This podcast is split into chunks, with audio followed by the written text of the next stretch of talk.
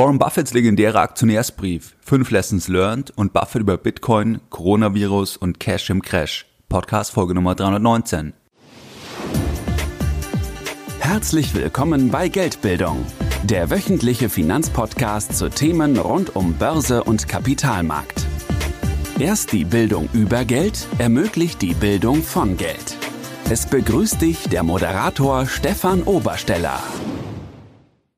Herzlich willkommen bei Geldbildung. Schön, dass du dabei bist. Jeden Sonntag, da halten über 10.000 clevere Privatanleger meinen wöchentlichen Geldbildung Newsletter und das Ganze seit vielen Jahren, seit 2014 und pünktlich versendet wie ein Schweizer Uhrwerk jeden Sonntag. In diesem wöchentlichen Geldbildung Newsletter, da gehen wir auf weitere Aspekte ein, die dich bei deiner Geldanlage in Eigenregie unterstützen und die dir auch helfen, dass du in schwierigen Marktphasen auch Chancen erkennen kannst, beziehungsweise an den richtigen Stellen auch gelassen bleiben kannst. Wenn du hier noch nicht dabei bist, dann schließe dich uns gerne an.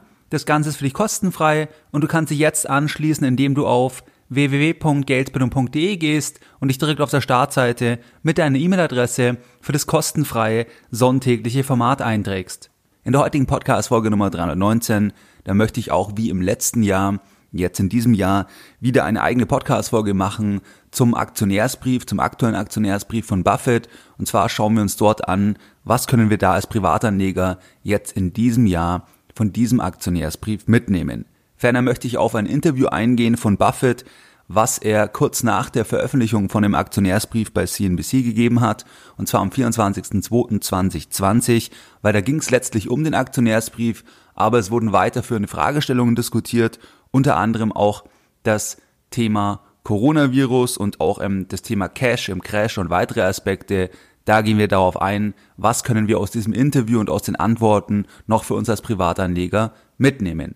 Jetzt starten wir direkt und schauen uns die Lektionen an, die Lessons learned an aus dem aktuellen Aktionärsbrief. Das ist jetzt der 55. Aktionärsbrief und diese Veröffentlichungen ähm, die sind wirklich eine Instanz und das macht auch absolut Sinn, dass du auch die alten Ausgaben dir anschaust. Link findest du in den Show Notes, weil man würde so im Marketing-Jargon sagen, da ist sehr, sehr viel Evergreen-Content drin. Das heißt, da geht es natürlich um die Zahlen von dem jeweilig letzten Geschäftsjahr, aber am Ende des Tages werden da Anekdoten, Geschichten, Erklärungen eingearbeitet, jeweils was halt passt zu dem jeweiligen Jahr, die dann einfach ein Content sind, was ja viel länger Gültigkeit hat. Das, deswegen ähm, macht es absolut Sinn, da auch sich mal die alten Ausgaben anzuschauen und ich verlinkte das Ganze. Wir gehen jetzt in den aktuellen Aktionärsbrief rein und ich habe da fünf Punkte mir notiert, die aus meiner Sicht für uns als Privatanleger von großem Interesse sind.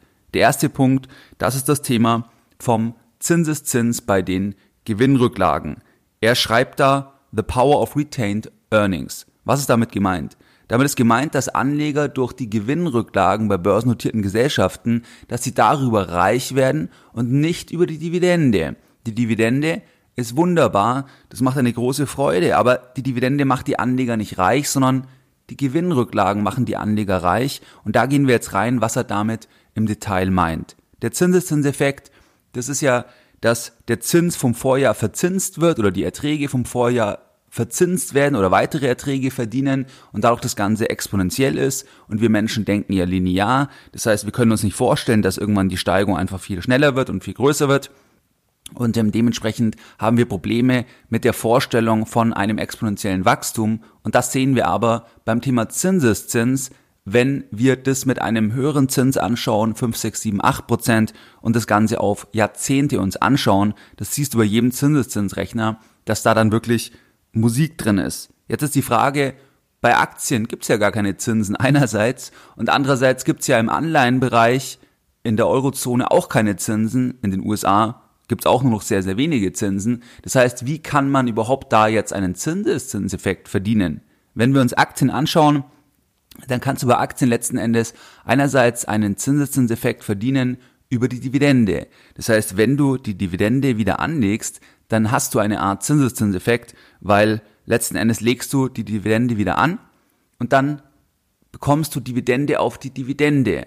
Weil du zum Beispiel, wenn du eine bestimmte Anzahl an Aktien hast, so viele Dividenden bekommst, dass du halt weitere Aktien kaufen kannst und dann bekommst du ja wieder Dividende für die neuen Aktien und dann läuft der Schneeball immer weiter. Das heißt, der Zinseszinseffekt, das ist einmal auf der Ebene der Wiederanlage der Erträge. Das kann jetzt sein, wenn wir eine einzelne Aktie haben, dass wir die Dividenden wieder anlegen. Es kann sein, wenn wir in ETFs investiert sind, dass es ein thesaurierender ETF ist, das heißt, dass der automatisiert die Erträge wieder anlegt. Oder auch bei einem ausschüttenden ETF, dass wir sagen, wir legen diese Ausschüttungen wieder an.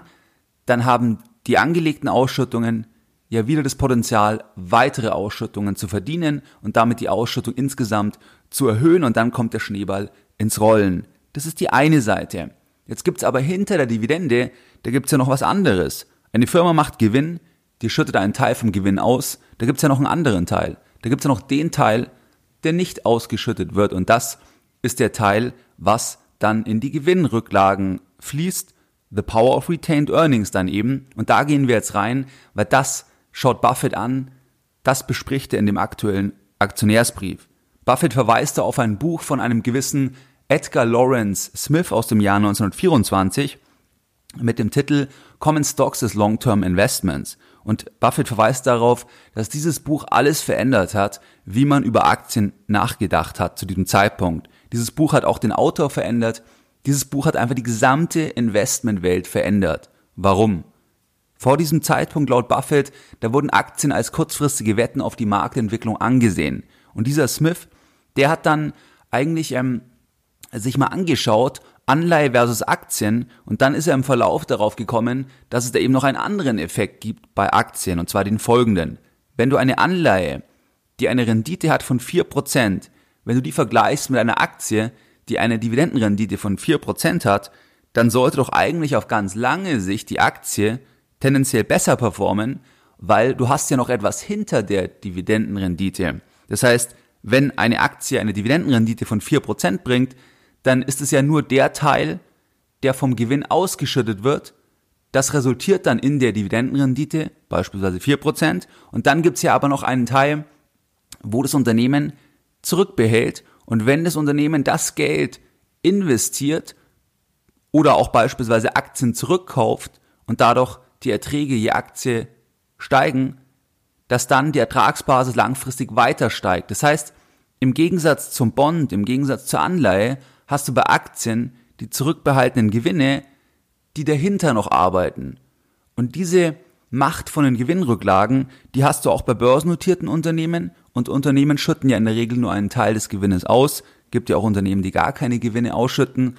Ähm, und wenn du auf die Aktienrendite dann schaust, da ist es ja eh so, dass die Dividende plus die Wertveränderung, das ist die Gesamtperformance. Deswegen sagt die Dividende alleine per se eh nicht so viel aus, aber wir freuen uns natürlich über die, die Dividende. Das heißt aber, dass dieser Smith hier diesen Zinseszinseffekt aufgedeckt hat, so gesehen, was man vor diesem Zeitpunkt halt nicht gesehen hat, weil die zurückbehaltenen Gewinne, weil die idealerweise die zukünftigen Gewinne des Unternehmens durch gute Investments weiter steigen, steigern und dadurch kommt dann der Schneeball ins Rollen. Wenn wir uns Berkshire Hathaway anschauen, also die Beteiligungsgesellschaft von Buffett und Munger, dann verweist er eben darauf, dass bei Unternehmen wie Apple, wo er eine Minderheitsbeteiligung hält, eine sehr große, aber seine Minderheitsbeteiligung, dass es dort von ganz, ganz großer Bedeutung ist, wie hoch ist denn der Anteil, den sie eigentlich an den zurückbehaltenen Gewinnen haben, weil Apple schüttet ja auch nur einen Teil aus, die haben circa 20 Prozent an Payout Ratio, an, an Ausschüttungsquote, den Rest behalten sie und Jetzt hat aber Buffett ja einen Anteil an der Gesellschaft und dadurch hat er ja auch rechnerisch einen Anteil an den zurückbehaltenen Gewinnen und dieser Anteil ist für sie sehr, sehr wichtig, weil sie sagen, von diesem Anteil, da kommt langfristig dann die Wertsteigerung eigentlich her, weil das Geld gut investiert wird und dann langfristig die Ertragsbasis weiter nach oben treibt. Weil ihnen das so wichtig ist, weisen sie das sogar auch aus in dem Jahresbericht beziehungsweise in dem Aktionärsbrief. Und zwar, wenn wir uns anschauen, nur mal ganz kurz am Beispiel von Apple, da haben die einen Anteil an Apple von 5,7 Prozent zum Jahresende 2019 gehabt und ähm, dann haben sie für diesen Anteil eine Dividende bekommen von 773 Millionen. Und dann weisen sie noch aus Retained Earnings, also zurückbehaltene Gewinne. Und das ist jetzt genau das Thema. Apple schüttet einen Teil aus, den anderen Teil bleibt, bleibt in der Gesellschaft und das sind bei Buffett, weil sie ja 5,7 Prozent halten, da sind es rund 2,5 Milliarden. Und das weist er jetzt für die ganzen anderen Minderheitsbeteiligungen aus, wie American Express, ähm, Bank of America, Coca-Cola, Delta Airlines, ähm, Moody's und so weiter. Und da sieht man halt, dass am Ende des Tages bei den aufgeführten Beteiligungen, dass sie letztes Jahr, dass sie da 3,8 Milliarden ähm, über Dividenden verdient haben, aber die Retained Earnings, also der Teil von dem Gewinn des Geschäftsjahres, der nicht ausgeschüttet wurde, und dann ihr Anteil an der Gesellschaft, der liegt bei 8,3 Milliarden. Das heißt 3,8 Milliarden Dividendenzahlungen, das fließt auch in die operativen Gewinne rein, also das kann man dann auch sehen in der G&V von Berkshire. Und dahinter, also im Verborgenen, da sind die Retained Earnings und die sind über zweimal so hoch, also 8,3 Milliarden. Buffett schreibt, dass das für sie der entscheidende Punkt ist. Also für sie ist wichtig, diese Kennzahl, dieser Wert, weil das die Basis ist für die zukünftigen Erträge letzten Endes. Das Interessante ist aber, dass man das ja nirgendwo sieht. Also das wird ja weder in der G&V ausgewiesen, das wird auch nicht in der Bilanz ausgewiesen, weil das ja versteckt ist, so gesehen. Bei Minderheitsbeteiligungen fließt es auch nicht in den operativen Gewinn. Das heißt, das mal als Denkansatz, wie kannst du bei Aktien einen Zinseszinseffekt erzielen? Erstens, du legst die Dividenden wieder an. Zweitens, du hast einen inhärenten Zinseszinseffekt, weil wenn du gute Aktien hast oder wenn du ein solides Marktportfolio hast, dann hast du den Teil der Gewinne, der hinter der Dividende steht, der dann dafür sorgt, dass dann zum Beispiel Aktien zurückgekauft werden oder der dafür sorgt, dass die Unternehmen mehr Gewinne machen können, mehr Umsätze machen können. Und für Buffett ist dieser Teil von großer Wichtigkeit. Das mal als erster Punkt, was wir von dem aktuellen Aktionärsbrief lernen können. Zweiter Punkt, auch ein ganz, ganz wichtiger Punkt, eine wichtige Lessons learned, und zwar das Thema, dass man Aktien als Business sehen sollte.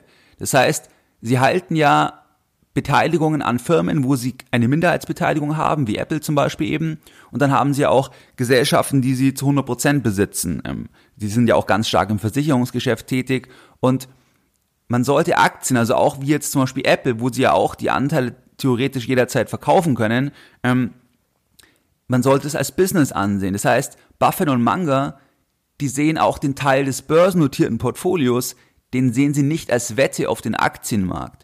Das sehen sie nicht so, dass sie überlegen, wo steht Apple nächste Woche, wo steht Apple in einem Monat, wo steht Apple Ende des Jahres. Das ist gar nicht das Thema. Sie schauen auch nicht, was sagen Analysten oder sie schauen, aber es ist nicht relevant für ihre Anlageentscheidung. Sie schauen nicht, ob Analysten ähm, das dann raufstufen oder runterstufen oder ändern deswegen nicht ihre Entscheidung. Sie sehen Aktien als Business, so wie letzten Endes ein Mittelständler, der ein Unternehmen hat, der weiß ja gar nicht, was das Unternehmen wert ist, weil er ja den Ticker nicht hat. Der denkt ja nicht daran, ähm, was ist das Unternehmen wert in einer Woche, in zwei Wochen, in drei Wochen, in fünf Wochen und handelt dann danach. Das ist ja völlig irrelevant. Das ist ja völlig irrelevant. Er schaut, dass das Unternehmen profitabel ist. Vielleicht verkauft er irgendwann das Unternehmen. Vielleicht gibt es irgendwie in der Familie eine Nachfolge. Aber es gibt keinen Ticker. Und so sehen Sie auch börsennotierte Gesellschaften, wo man den Ticker hat. Man hat den Ticker bei Apple. Man hat die Kommentierungen den ganzen Tag in Bezug auf Apple, in Bezug auf dann Events, welche Auswirkungen wird das Thema haben. Bei Apple hatten wir jetzt im ersten Quartal zum Beispiel eine Umsatzwarnung, weil ähm, wegen der Corona-Thematik letzten Endes Apple nicht absehen kann, ob sie das, was sie in Aussicht gestellt haben, ob sie das halten können vom Zahlenwerk. Und ähm, da siehst du aber die Perspektive. Angenommen, Apple wäre privat, also angenommen, Buffett würde Apple zu 100 Prozent ähm, besitzen, dann hätte man den Ticker ja gar nicht dann hätte man den Ticker nicht und würde gar nicht sagen, jetzt ist es runtergegangen, jetzt verkaufe ich es vielleicht. Also das einfach für dich als Denkweise Aktien als Business ansehen und ähm, nicht so sehr, was kurzfristig passiert. Wenn man halt sagt, ich möchte das Geld langfristig investieren. Ferner ist es so, dass sie sagen, dass sie halt schauen, dass die Unternehmen extrem profitabel sind und ähm, die Aktien, die sie haben, wo ihnen ein Teil gehört, da ist es so, dass auf, auf einer gewichteten Basis, da erzielen diese Firmen Gewinne von über 20 Prozent auf das Nettovermögen der Gesellschaft, also auf das Vermögen, was zum Betrieb der Firma benötigt wird. Und das verdienen die Firmen, ohne dass die Firmen ein übermäßiges Maß an Schulden dafür einsetzen. Jetzt ist die Frage, da schreiben sie, wenn man das vergleicht mit der Rendite von einer 30-jährigen Anleihe, und die Renditen sind noch weiter gefallen, dann sind es unglaubliche Renditen, wenn man das mit einem nachvollziehbaren Geschäftsmodell verdienen kann und darauf konzentrieren sie sich. Was ist jetzt hier der Unterschied? Sie konzentrieren sich auf die Zahlen der Firma und nicht wie der Markt die Zahlen sieht. Nochmal, sie konzentrieren sich auf die Zahlen der Firma und nicht wie der Markt die Firma sieht.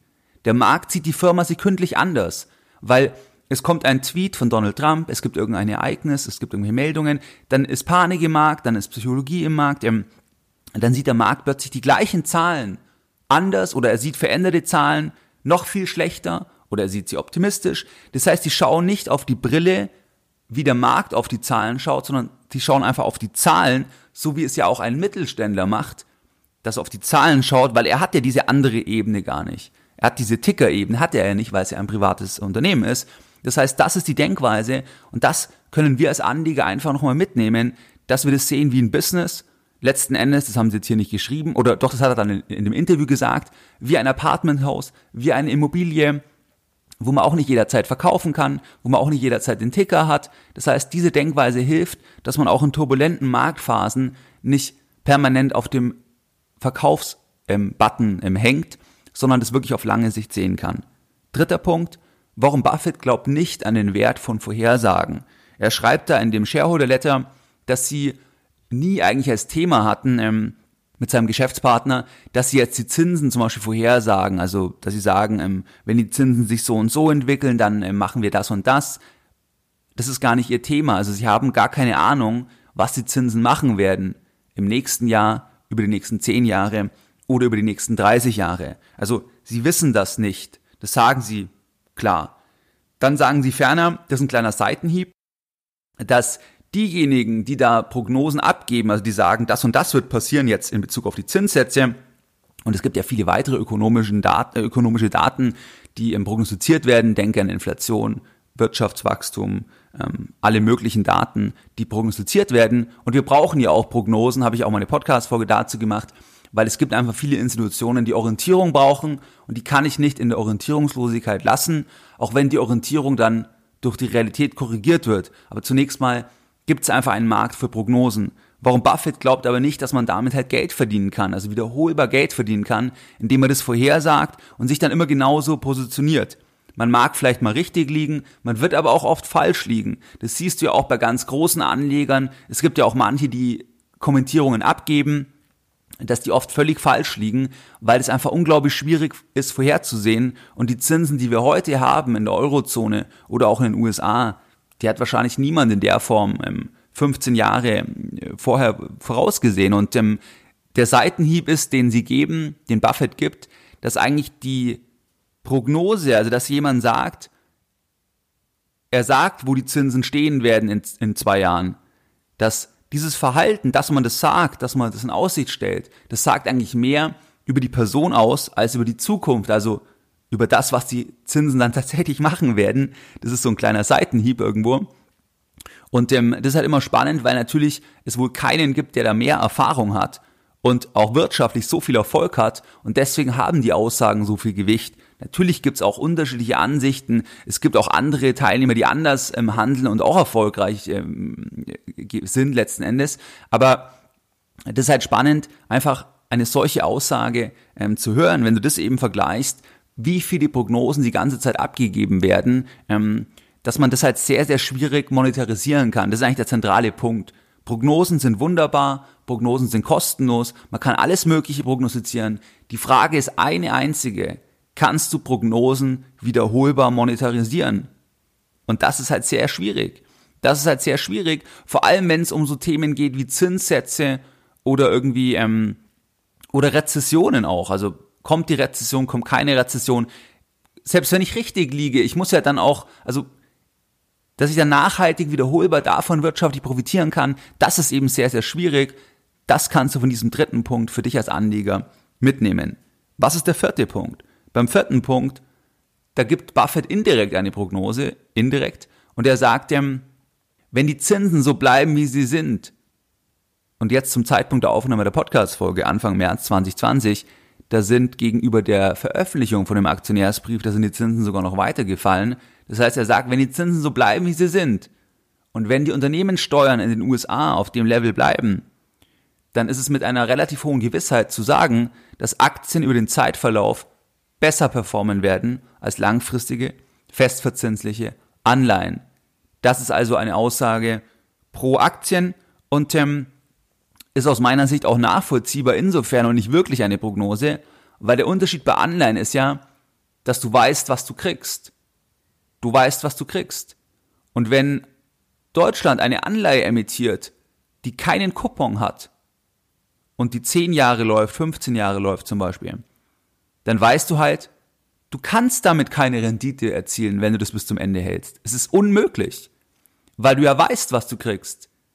Du kannst nur dann eine Rendite erzielen, wenn das Rendite-Level weiter sinkt, die Anleihe geht dann im Kurs rauf, Rendite fällt und du dann verkaufst. Hältst du die Anleihe aber weiter, hältst du die Anleihe weiter bis zum Ende, dann fällt dir, dann fehlt dir hinten wieder die Rendite.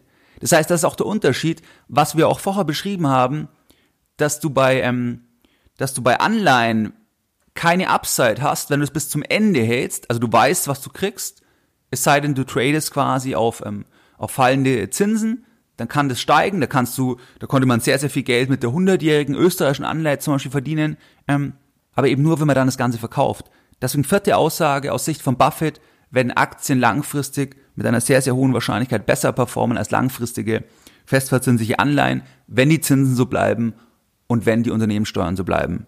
Fünfter Punkt, das fünfte, ähm, was wir lernen können, Aktien können morgen um 50 Prozent und mehr fallen. Er schreibt im Brief, Anything can happen to stock prices tomorrow. Jederzeit können Aktien fallen. Jederzeit kann eine Korrektur in einen Bärenmarkt münden und das ist halt sehr schwer vorherzusagen. Er sagt, es gibt immer wieder oder gelegentlich gibt es einfach große Marktrückgänge von 50 Prozent oder mehr und das wird auch in Zukunft so sein.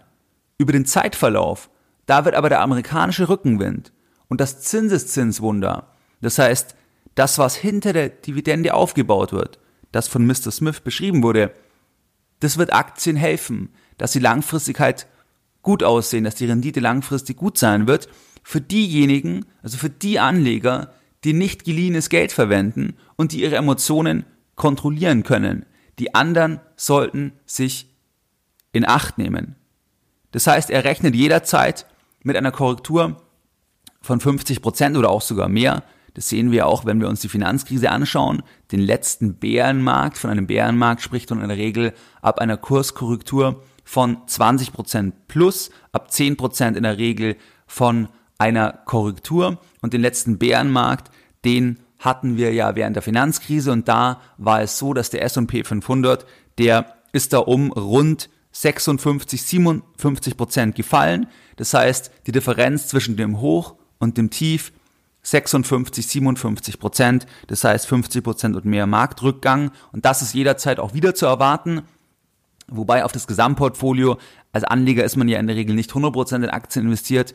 Zusätzlich kauft man ja hoffentlich nicht alles auf, auf dem allerhöchsten Punkt. Das geht ja fast nicht. Ähm, schon wenn man das aufsplittet, ist es ja fast nicht möglich. Aber trotzdem sollte man sich darauf einstellen, dass der Aktienanteil einfach um 50% oder mehr einbrechen kann. Ich sage das ja auch schon seit vielen Jahren. Ähm, ich persönlich glaube auch nicht, dass man das Timing kann. Und ähm, das ist halt jetzt immer die, die, die Frage. Und ähm, wer über Sparpläne zum Beispiel reingeht, der kann natürlich da etwas entspannter sein. Ähm, wenn man jetzt ein größeres Portfolio schon im Markt hat, dann ist es halt immer ein bisschen anderes Thema von der Psychologie aus meiner Erfahrung, weil es halt dann anders wirkt, so gesehen, wie jemand, der jetzt anfängt und zum Beispiel mit einer Sparrate im, äh, der nächsten drei Monate eh wieder das einsparen kann, was er schon eingespart hat, so ungefähr, dann hat es ja eine andere Konsequenz. Aber man muss sich immer die Frage stellen, wenn das, was ich im Portfolio habe an Aktien, wenn das 50% fällt, kann ich das aushalten oder muss ich die Risiken halt reduzieren? Weil wenn ich dann bei 30% Minus verkaufe, ist es halt auch nicht unbedingt die richtige Strategie, wenn das halt gute Aktien sind, beziehungsweise wenn es ein breites Marktportfolio ist. Also fünfter Punkt, Aktien können morgen um 50% oder mehr fallen und wer das nicht aushalten kann und wer die Emotionen nicht kontrollieren kann, ähm, der sollte sich in Acht nehmen, der sollte vielleicht dann eben, ja, vielleicht weniger Aktien oder, oder gar keine Aktien haben. Also das sind die, die Lessons learned aus dem Aktionärsbrief. Jetzt möchte ich noch reingehen in das Interview, was er bei CNBC gegeben hat, das über zwei Stunden. Das ging letztlich zum Aktionärsbrief und ähm, da werden wir jetzt mal reingehen. Das Interview wurde am 24.02.2020 geführt. Das heißt, das war der erste Tag von einer Woche, die ja rückblickend die schlechteste Woche war seit der Finanzkrise. Da sind ja viele Märkte um 10 Prozent, 12 Prozent, 13 Prozent ähm, gefallen. Ich nehme den Podcast Anfang März 2020 auf. Das einfach für dich als Einordnung. Das heißt, einmal war das ganze Thema bei dem Gespräch, ich habe das ein bisschen kategorisiert, das Thema Coronavirus, also was sollten Anleger machen? Warren Buffett hat ja ein großes Engagement in Apple. Er ist sehr, sehr stark in Airlines investiert und da ist ja unbestritten, dass das einen großen Einfluss hat auf die, ähm, auf die Unternehmen. Apple habe ich schon erwähnt, Gewinnwarnung, Airlines sowieso enorm betroffen, der ganze Reiseverkehr ist enorm betroffen und da Jetzt das Thema, wie geht Warren Buffett mit dem Coronavirus um? Das war, wie gesagt, am 24.02. Ähm, das Interview. Er sagt erstmal, dass er keine speziellen Gedanken hat über das Coronavirus, abseits von den Informationen, die er in den Nachrichten über das Coronavirus liest. Er sagt natürlich, dass das Coronavirus auf vielfältige Weise die Unternehmen, die Gesellschaften von Berkshire betrifft, die Lieferketten betrifft, dass es aber natürlich ähm, es gibt sehr, sehr viele Einflussfaktoren und als ganz langfristiger Anleger wird man auch solche Themen immer mal wieder haben.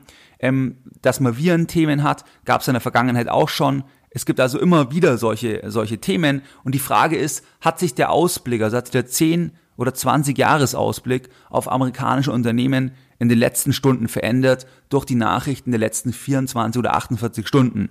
Das ist eigentlich das Entscheidende. Also nicht, was wird es kurzfristig machen, oder auf ein Jahr oder auf zwei Jahre, sondern auf zehn oder zwanzig Jahre. So denkt er. Inwieweit ist da die Nachricht relevant? Ein Business sollte nicht auf Basis der Schlagzeilen geh- oder verkauft werden. Buffett sagt ferner, dass wenn man etwas mag und es noch billiger kaufen kann, dann kann man das natürlich überlegen, weil man mag es ja und wenn man es dann billiger bekommen kann, dann kann es ja nicht schaden. Die Journalistin fragt dann Buffett, wenn jetzt jemand glaubt, dass so, wenn ein Anleger erwartet, dass die Kurse weiter fallen, dass man die Kur dass man Aktien 10% günstiger bekommen kann in 10 Tagen. Warum sollte man nicht warten? Buffett sagt darauf, wenn Sie das glauben, also wenn Sie das immer so vorhersagen können, dann können Sie genau danach handeln und dann werden Sie sehr, sehr reich. Buffett sagt, er glaubt nicht, dass jemand weiß, was letztlich der Markt machen wird. Was man aber weiß, laut Buffett, ob man einen intelligenten Kauf macht zu einem bestimmten Preis. Das weiß man. Buffett sagt aber, es ist eben sehr schwierig, das dann vorherzusehen, wie tief kann es gehen und so weiter. Und darauf konzentriert er sich dann letzten Endes gar nicht, ähm, weil er eben selber sagt, er weiß nicht, wie sich die Kurse auf kurze Sicht weiter entwickeln werden. Er sagt ferner, dass Leute denken, dass ein Investment in Aktien, also in börsennotierte Gesellschaften, dass es unterschiedlich ist gegenüber einem Investment in eine Farm oder ein Investment in ein Apartmenthaus, weil man die Aktien täglich verkaufen kann. Es ist aber nichts anderes. Und nur weil man es täglich verkaufen kann, muss man es ja nicht täglich verkaufen. Aber diese Optionalität, das ist auch eine Gefahr so gesehen, das habe ich ja auch schon oft in den letzten Jahren gesagt, dass das einerseits ein Vorteil ist, weil man liquide ist und andererseits ein Nachteil. Mir fällt da spontan Tim Ferriss ein, den kennt vielleicht der ein oder andere vom Podcast. Ähm, Tim Ferriss Show ist ja einer der erfolgreichsten Podcasts auf der Welt und der hat mal gesagt, dass er nicht wirklich in Aktien investiert, sondern nur in private Unternehmen, weil er sich nicht beherrschen kann. Also er investiert lieber in private Unternehmen, er finanziert lieber Startups oder einfach eben in private Unternehmen Investments, dass er da reingeht, weil er da gar nicht mehr raus kann. Er kann dann gar nicht überlegen, ob er verkaufen kann. Und er hat ja auch nicht ähm, den Ticker. Also auch interessant. Ähm, und ähm, das ist sicherlich Vor- und Nachteil.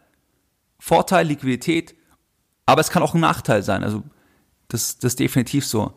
Und ähm, da verweist Buffett auch nochmal darauf. Der andere Punkt, ähm, das andere Thema in dem Interview, welche Anlagemöglichkeiten haben Privatanleger laut Warren Buffett? Er sagt, es gibt drei Möglichkeiten aus seiner Sicht, und zwar Short-Term Cash, das ist eine Option. Short-Term Cash ist eine Option, etwas zu tun. Also, dass man Chancen wahrnimmt, ähm, und die haben ja ganz viel Cash, also über 100 Milliarden. Dann der zweite Punkt ist das Thema langfristige Anleihen. Und der dritte Punkt ist das Thema langfristig in Aktien investieren. Und Aktien sind gegenüber Anleihen billiger.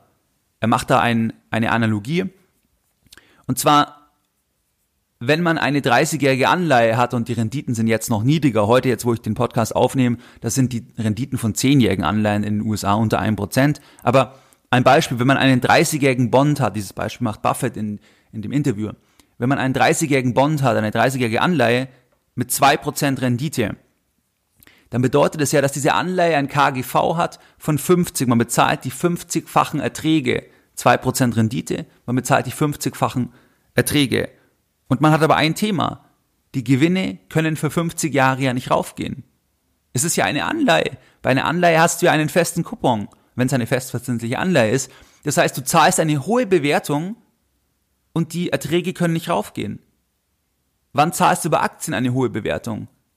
Bei Aktien zahlst du eine hohe Bewertung, wenn das ein Wachstumsunternehmen ist. Wenn du erwartest, dass die Gewinne stark wachsen, dann zahlst du heute einen hohen Faktor auf die aktuellen Gewinne, weil du erwartest, dass die Gewinne morgen, übermorgen und überübermorgen, weil du erwartest, dass diese Gewinne sehr stark ansteigen.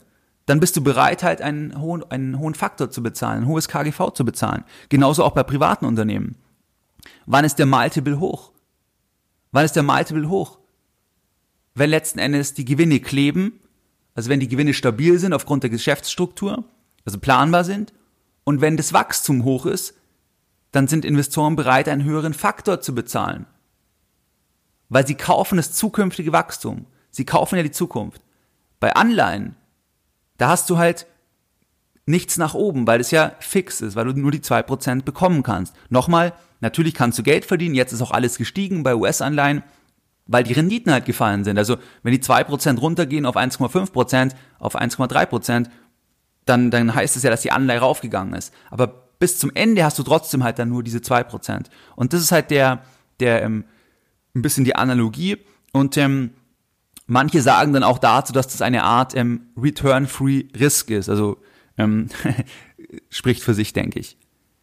Dann das Thema, ist jetzt der richtige Zeitpunkt, um Aktien zu kaufen? Das ist ein, ein weiterer, ein weiterer Block weil es gibt ja sehr viel Ärger, es gibt sehr, sehr viel Nebel, ähm, man weiß nicht, kommt eine Rezession und so weiter. Wir sind im elften Jahr, das ist doch alles überfällig. Da sagt er halt auch, ähm, es gibt immer Ärger in jeder Zeit ähm, und ähm, es ist möglich, dass sie Aktien kaufen werden. Verkaufen werden sie sicher nichts oder, oder werden sie nichts. Die Aussage kommt, wie gesagt, vom Montag, den 24.2. Ähm, und er sagt, er ist ein persönlicher Nettokäufer von Aktien, seit er elf Jahre alt ist. Sie haben im Portfolio rund 80 Prozent Aktien, davon 240 Milliarden in börsennotierten Gesellschaften wie Apple, ähm, Delta Airlines und so weiter und ähm, den Rest in anderen Unternehmen. Ähm, 125 Milliarden Cash, das sind rund 20 Prozent auf das gesamte Portfolio, also auch auf den Teil, wo sie 100 Prozent halten. Und ähm, dieses Cash, das haben sie in T-Bills, also in kurzlaufende US-Staatsanleihen. Warum haben sie das in, in T-Bills? Weil er sagt, manchmal kommt es zu extremen Verwerfungen und dann friert halt alles ein. Und dann muss man etwas haben, wo man hin kann. Und T-Bills, das sind ja Schulden von den USA, also kurzlaufende Schulden, die werden halt als sehr sicher angesehen und die sind sehr, sehr liquide. Wo ich den Podcast aufnehme, da sehen wir übrigens auch, dass zum Beispiel der hochverzinste Markt, also sogenannte High Yield Bonds, da sind die Kurse richtig gefallen die Renditen raufgegangen, weil Anleger da halt rausgehen, ähm, also es gehen mehr Anleger raus als rein, wenn halt eine große Unsicherheit im Markt ist, wenn eine große Panik im Markt ist und ähm, da sagt er ähm, letzten Endes halt, dass Cash, also T-Bills, ist da in, vor allem in dieser Größenordnung, ist halt da die, die Wahl letzten Endes. Man sieht aber jetzt auch für uns als Anleger, die sind absolut Long Aktien. Ich meine extrem Long Aktien. Extrem Long Aktien. Ähm, und er hat ja gesagt, verkaufen werden sie so gesehen nichts. Er sagt ferner, fast alles, was sie besitzen, da würden sie auch gerne mehr besitzen, weil sie es mögen, sonst würden sie es ja nicht besitzen. Macht letztlich Sinn. Gibt aber teilweise regulatorische Themen ähm, bei bestimmten Grenzen und so weiter. Was spannend ist, dass man jetzt lesen konnte, dass am Montag, also am 2.3., dass der Berkshire ähm, bei ähm, Delta Airlines nachgekauft hat, was ja ein völlig antizyklischer, ein völlig antizyklisches Thema ist, weil Airlines sind ja die, die jetzt besonders betroffen sind. Ähm, da haben sie nachgekauft für rund, ich glaube, 50 Millionen, 45 äh, Millionen Dollar. Und ähm, fand ich spannend, also zumindest gemäß Bloomberg, das würde man dann auch sehen ähm, bei dem nächsten Form 13F-Filing, was für das erste Quartal 2020 kommt. Das kommt dann, ähm, das kommt dann Mitte mit dem Mai kommt es dann. Ja, genau, mit dem Mai kommt es. Das kommt immer bis zu 45 Tage nach, nach dem Quartalsende. Das heißt, da kannst du auch immer nachschauen, welche US-Aktien, was haben sie da gemacht? Also haben sie bei Apple zugekauft oder verkauft? Teilweise gehe ich da auch im Newsletter am Sonntag darauf ein. Das heißt, hier sehen wir, dass laut Bloomberg er sogar jetzt schon zugekauft hat bei einer Aktie, die sie ja schon haben in großem Umfang, aber ähm, die jetzt ja extrem unter Druck sind. Ähm, einfach mal als, als Info spannend. Man muss das natürlich immer in Relation setzen, wenn, wenn die jetzt für 45 Millionen nachkaufen und die haben 125 Milliarden Cash, dann ähm, ist es nicht wirklich ein, ein Rieseninvestment natürlich. Ähm, das heißt, die haben sehr viel Cash, um auch dann, wenn wir einen Bärenmarkt sehen, dann sicherlich zukaufen zu können und auch um eigene Aktien im, kaufen zu können letzten Endes. Das ist ja auch ein Thema, dass wenn Sie, wenn Sie sehen, dass der eigene Wert, dass die Aktie unter, unter den Wert fällt, den Sie als, ähm, als sinnvoll ansehen, wenn es da irgendwie ähm, große Discounts gibt, dass Sie auch bereit sind, halt eigene Aktien in großem Umfang nachzukaufen und, und Sie haben ja auch ausreichend Cash. Also das muss man immer in Relation sehen. Aber die Kernaussagen da, er hat immer Aktien gekauft, bei ihm ist es ja auch aufgegangen letzten Endes, weil er hat sich auf die USA fokussiert stark und ähm, sie sind jetzt Long-Aktien, sie haben aber auch Cash, viel Cash, haben jetzt schon die erste kleine, wenn das stimmt, wenn gemäß Bloomberg, wenn äh, die erste kleine antizyklische ähm, Wette oder den antizyklischen Zukauf gemacht und ähm, er sagt dann auch, das passt jetzt auch gut dazu, was wird der Markt machen, wie steht er zum Kursrückgang und nochmal am Montag, wo das Gespräch war, da war der Kursrückgang drei Prozent circa, dann in der gesamten Woche ja über zehn Prozent und ähm, Jetzt muss man schauen, wie es weitergeht halt letzten Endes. Er sagt aber, was wird der Markt machen? Er sagt, er hat nicht die leiseste Ahnung, was ihre Unternehmen in sechs Monaten oder in zwölf Monaten machen werden. Er glaubt aber in 30 Jahren oder in 20 Jahren, da werden US-Unternehmen sehr viel besser dastehen. Und er sagt, langfristig ist es einfach, das vorherzusagen. Es ist aber schwierig vorherzusagen oder fast nicht möglich, was macht der Aktienmarkt in 10 Minuten, 10 Tagen oder in 10 Monaten. Und jetzt musst du es mal vergleichen. Die Presse, die konzentrieren sich in der Kommentierung, weil es auch eben diesen Markt gibt, auf die 10 Minuten, die 10 Tage und die 10 Monate. Buffett sagt aber, kann man eh nicht vorhersagen. Ich persönlich glaube auch, dass das sehr, sehr schwierig ist.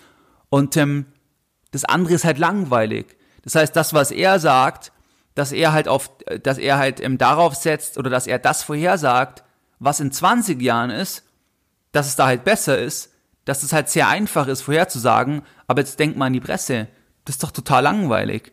Wen interessiert denn das, was in 20 Jahren ist? Die Leute wollen ja jetzt die Erklärung haben, die wollen jetzt wissen, was ist jetzt morgen, was ist übermorgen, vielleicht ist übermorgen schon zu weit weg, aber die wollen wissen, was ist am Nachmittag, wenn wir am Vormittag sprechen, was ist morgen, weil man ja sehr kurzfristig denkt letzten Endes und ähm, man will kurzfristig die Ergebnisse im Portfolio haben und da siehst du halt auch, dass der Markt eigentlich von der Berichterstattung, der wäre ja tot.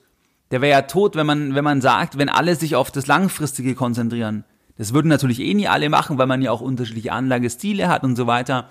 Jeder hat auch einen anderen Zugang. Aber jetzt rein von der Systematik, wie Buffett auf das Thema schaut, ganz klar einfach die Langfristigkeit und ähm, nicht so sehr was, oder er sagt, er hat keine Ahnung, was halt in zehn Monaten ist oder, oder, oder auch in einem, zwei Jahren, das weiß er nicht. Er wettet einfach auf die lange Sicht und das kann man vorhersagen. Dann fragt die Journalistin, was ist seine Reaktion auf den Ausverkauf äh, an den Märkten? Und es war ja erst das 3% Minus am, am ersten Handelstag von dieser schlechten Woche. Da sagt er, wenn man keine Aktien verkaufen muss, dann sind es keine schlechten Nachrichten, jetzt rein aus finanzieller Sicht natürlich. Wenn jemand für dein Haus 2% weniger bietet gegenüber dem Preis gestern und du magst dein Haus, warum soll es relevant für dich sein? Du magst ja dein Haus eigentlich ein, eine, ein, sehr gute, ein sehr gutes Beispiel, eine sehr, sehr gute Analogie. Buffett sagt in dem Gespräch, er hat 99% seines Vermögens in Berkshire. Da kann man dann ableiten, 99% seines Vermögens. Wie viele ähm, äh, Anteile hält er? Dann sieht man sein Nettovermögen und dann kann man schauen, dass er dann, ähm, ja, äh, letzten Endes halt extrem long Aktien ist. Weil 80% des Portfolios sind Aktien, börsennotierte Gesellschaften und Gesellschaften, die privat sind. Dann das Thema Zinsen. Was hat es mit den negativen Zinsen auf sich?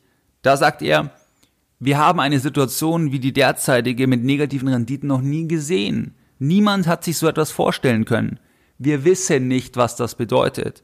In 10 oder in 15 Jahren, da werden wir wahrscheinlich sagen, es war klar, dass das diese oder jene Auswirkung hat. Aber heute wissen wir das nicht. Was, was wird passieren? Auch die Zentralbanken kennen die Antwort nicht. Was wir dachten, was in 2008, 2009, also Finanzkrise, was temporär sein sollte, ähm, dass man temporär sagt, man stimuliert die Wirtschaft, das ist permanent geworden. Also er weiß nicht, man weiß nicht, wo man rauskommt. Ist auch meine persönliche Sicht, sehe ich auch zum Beispiel bei Howard Marks, den ich eng verfolge. Der hatte auch mal ein super Memo zum Thema Negativzinsen veröffentlicht. Letztlich weiß keiner, wo man da rauskommt. Keiner kann es sagen. Das, das ist ein Experiment letzten Endes. Und ähm, rückblickend äh, ist alles wieder offensichtlich. Gibt er das Zitat, Things become obvious after the fact. Und es ist auch so. Dann sagt er, die Zinsen sind die Basis für alles. Niedrige Zinsen sind gut für Aktien, aber schlecht zum Beispiel für Versicherungsgesellschaften, weil die haben irgendwelche Versprechungen rausgegeben und haben dann mit 4% gerechnet und jetzt bekommt man nur noch 1% oder gar nichts mehr ähm, im Anleihenbereich und ähm, können dann einfach die Versprechungen ja irgendwann nicht mehr halten letzten Endes. Dann das Thema, sollte man mehr Risiken suchen, um noch eine Rendite zu suchen? Da sagt er, people are reaching for yield and this is very stupid. Er sagt auch, das ist menschlich, das wird aber langfristig Konsequenzen haben, weil ähm, viele Leute sind in Bereichen unterwegs, wo sie eben Rendite suchen, Rendite jagen, obwohl sie eigentlich nicht das Risikoprofil haben. Sei es, dass sie in illiquidere Anlagen gehen, aber eigentlich aufgrund eigener Versprechen Liquidität brauchen, oder sei es beispielsweise, dass sie eigentlich diese Schwankungen nicht aushalten können. Und das sehe ich definitiv auch. Das heißt, man sollte nicht, weil man auf dem Tagesgeld nichts mehr bekommt, in Anlagen gehen, wo man eigentlich das Risiko nicht übernehmen kann, sondern man sollte dann sagen, dann bekomme ich nichts mehr. Wenn ich die Risiken der anderen Anlagen nicht eingehen kann. Natürlich bei Aktien auf 20, 30 Jahre habe ich eigentlich keine so großen Risiken, weil, ähm, weil es ja wieder diese langfristige Wette in Anführungszeichen ist. Aber es kann natürlich viel passieren. Die Lebensumstände können sich verändern. Es kann sein, ähm, psychologisch irgendwie, ich kann dann die Verluste nicht aushalten. Das ist ja gar nicht so einfach im Vorfeld zu sagen, wie hoch ist wirklich meine, meine ähm, Risikotoleranz. Aber die Suche nach Rendite ist sicherlich ein, ein gefährliches Thema und das haben alle Anleger ja seit vielen Jahren, was dann auch wieder einfach die Assetpreise ähm, befeuert. Und irgendwann kann es halt auch da mal zu einem ganz großen Einbruch kommen. Dann das Thema S&P 500, die Frage, ob Berkshire Hathaway, ob die den S&P 500 outperformen werden in den nächsten Jahren, weil in den letzten Jahren, da hat Berkshire den S&P 500 extrem unterperformt. Da ist sicherlich die Größe ein Grund und Buffett sagt, ein Investment in den S&P 500, das könnte ein besseres Investment sein, könnte aber auch nicht sein. Also ist es vorstellbar, dass auch in Zukunft der S&P 500 besser performen wird. Dann das Thema Bitcoin. Da gibt's ja immer dieses Essen, was man ersteigern kann. Und in diesem Jahr oder das letzte Essen, das hat ein gewisser Justin Sun aus dem Kryptobereich ersteigert. Und zwar für 4,6 Millionen Dollar. Also, dass er ein Essen ähm, mit Warren Buffett ersteigert hat. Ähm, und das Geld wird dann gespendet. Und da war ein bisschen die Frage, hat er seine Meinung zu Kryptowährungen verändert? Weil er war ja in der Vergangenheit, wenn er sich geäußert hat, immer sehr ähm, negativ gegen Bitcoin. Und da bleibt er dabei, er sagt weiter, für ihn hat es keinen Wert, weil sie nichts produzieren und man hofft darauf, dass ein anderer mehr dafür bezahlt. Er hat keine Kryptowährungen und wird nie welche besitzen. Für Buffett ist es sicherlich absolut konsequent. Er ist ein ähm, Anleger, der sehr über die Cashflows geht und ähm, absolut konkurrent für ihn ähm, oder absolut ähm, nachvollziehbar. Jeder andere muss halt sich selber überlegen. Es gibt natürlich auch viele Tech-Unternehmer, die das völlig anders sehen. Und da kann man sich auch mal überlegen, wenn Warren Buffett heute 30 wäre, wenn er 25 wäre, äh, wenn er 35 wäre, vielleicht, man weiß es nicht, hätte er einen anderen Zugang zu der Thematik. Ähm, ich finde es eh immer so, jeder, also auch sehr erfolgreiche Anleger, wenn jetzt jemand im Immobilienbereich extrem erfolgreich geworden ist, dann ist es natürlich sein Framing und auch zu Recht. Bei Buffett sind es Aktien, ähm, die Langfristigkeit, das ist sein Framing. Aber es gibt natürlich immer auch andere, die, ja, die andere, ähm, die einen anderen Zugang haben, weil sie andere Erfahrungen gemacht haben ähm, oder andere, einen anderen Blickwinkel auf das Thema haben. Das heißt, am Ende ist es ja immer so, dass man selber einfach schauen muss, was überzeugt einen. Und man sollte nie blind die Meinung von einer Person in allen Punkten übernehmen, weil das sagt Buffett auch in dem Interview. Er hat in den letzten Jahren, er lag auch falsch. Und ähm, auch die erfolgreichsten Anleger, die liegen auch oft falsch. Letzten Endes müssen die halt am Ende öfters richtig als falsch liegen. Und wenn sie falsch liegen, dann darf das falsch liegen sie halt nicht Kopf und Kragen kosten. Aber falsch liegen werden auch die erfolgreichsten Anleger, weil es geht ja immer um die Zukunft bei Investments und keiner hat die Glaskugel. Ähm, Dinge können sich anders darstellen, extremer werden, mehr zuspitzen, es kann schneller gehen. Das heißt also, am Ende muss man immer seine eigene Haltung zu dem Thema ähm, entwickeln. Dann der letzte Punkt, fand ich auch noch spannend, und zwar, es gibt ja dieses Form 13F, wo man einmal pro Quartal reinschauen kann, auch bei Berkshire Hathaway, auch bei anderen Anlegern in den USA, was die für US-Aktien gekauft haben. Und da ist es so, dass da jetzt im letzten Quartal, also im vierten Quartal 2019, da sind zwei ETFs plötzlich aufgetaucht in der, in der Veröffentlichung. Und zwar zwei ETFs auf den S&P 500. Da konnte man dann auch in der Presse teilweise lesen, jetzt sind ETFs ähm, äh, der Ritterschlag für ETFs, ETFs wurden geadelt, ähm, warum investiert Buffett direkt in ETFs und so weiter. Also es wurde viel ähm, spekuliert und da sieht man halt, man muss immer an die Originalquelle gehen, weil Buffett wurde da gefragt von einer Journalistin und er sagt klar, niemand bei Berkshire, der Geld verwaltet, hat ETFs gekauft oder wird ETFs kaufen, sondern er sagt, it happens in some pension fund, we have a few pension funds. Das heißt, darüber sind diese zwei kleinen Positionen reingekommen. Sie haben das aber nicht aktiv gekauft, so gesehen. Und da sieht man auch wieder, dass das halt dann in der Presse teilweise anders dargestellt wird. Auch bei dem Essen mit Justin Sun zum Beispiel, ähm, dass er dann selber Bitcoins hat, dass er da welche geschenkt bekommen hat und so weiter. Ähm, also immer an die Originalquelle gehen. Und in dem Fall, er ist ja ein ETF-Fan, er ist auch ein Fan vom S&P 500, aber in diesem Fall haben sie nicht selber wirklich ETFs gekauft,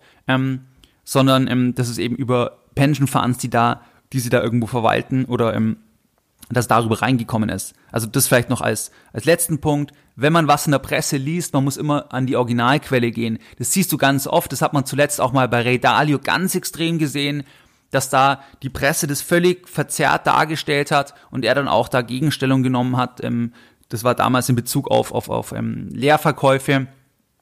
Das heißt, da muss man immer die Originalquelle sich am besten anschauen.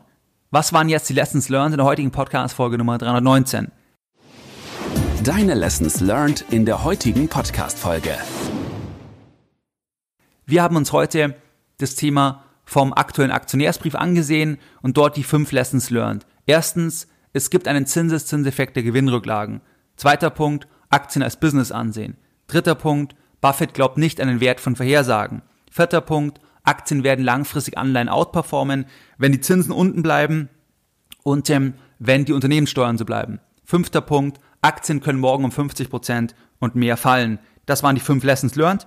Und wenn wir uns noch anschauen aus dem Interview, da waren die entscheidenden Punkte, dass man sich überlegen soll, wenn etwas passiert, hat sich der Ausblick bei Aktien, bei unternehmerischen, äh, bei, bei amerikanischen Unternehmen verändert durch die Nachrichten der letzten Stunden. Hat sich der Ausblick auf 10, 20 Jahre verändert? Ja oder nein? Das sollte entscheidend sein. Nur weil man Aktien verkaufen kann, jederzeit, muss man sie ja nicht jederzeit verkaufen. Man sollte sich von dem Ticker nicht verrückt machen lassen, Aktien eher wie ein Business sehen, wie eine Immobilie sehen. Ist der richtige Zeitpunkt, jetzt Aktien zu kaufen? Aus Sicht von Buffett ist es eben schwer zu sagen, ob die Kurse weiter fallen. Ähm, er sagt, er ist ein persönlicher Nettokäufer von Aktien seit elf Jahren, äh, seit er elf Jahre alt ist und ähm, sie sind ja extrem long Aktien 80 Prozent des Portfolios ist in Aktien.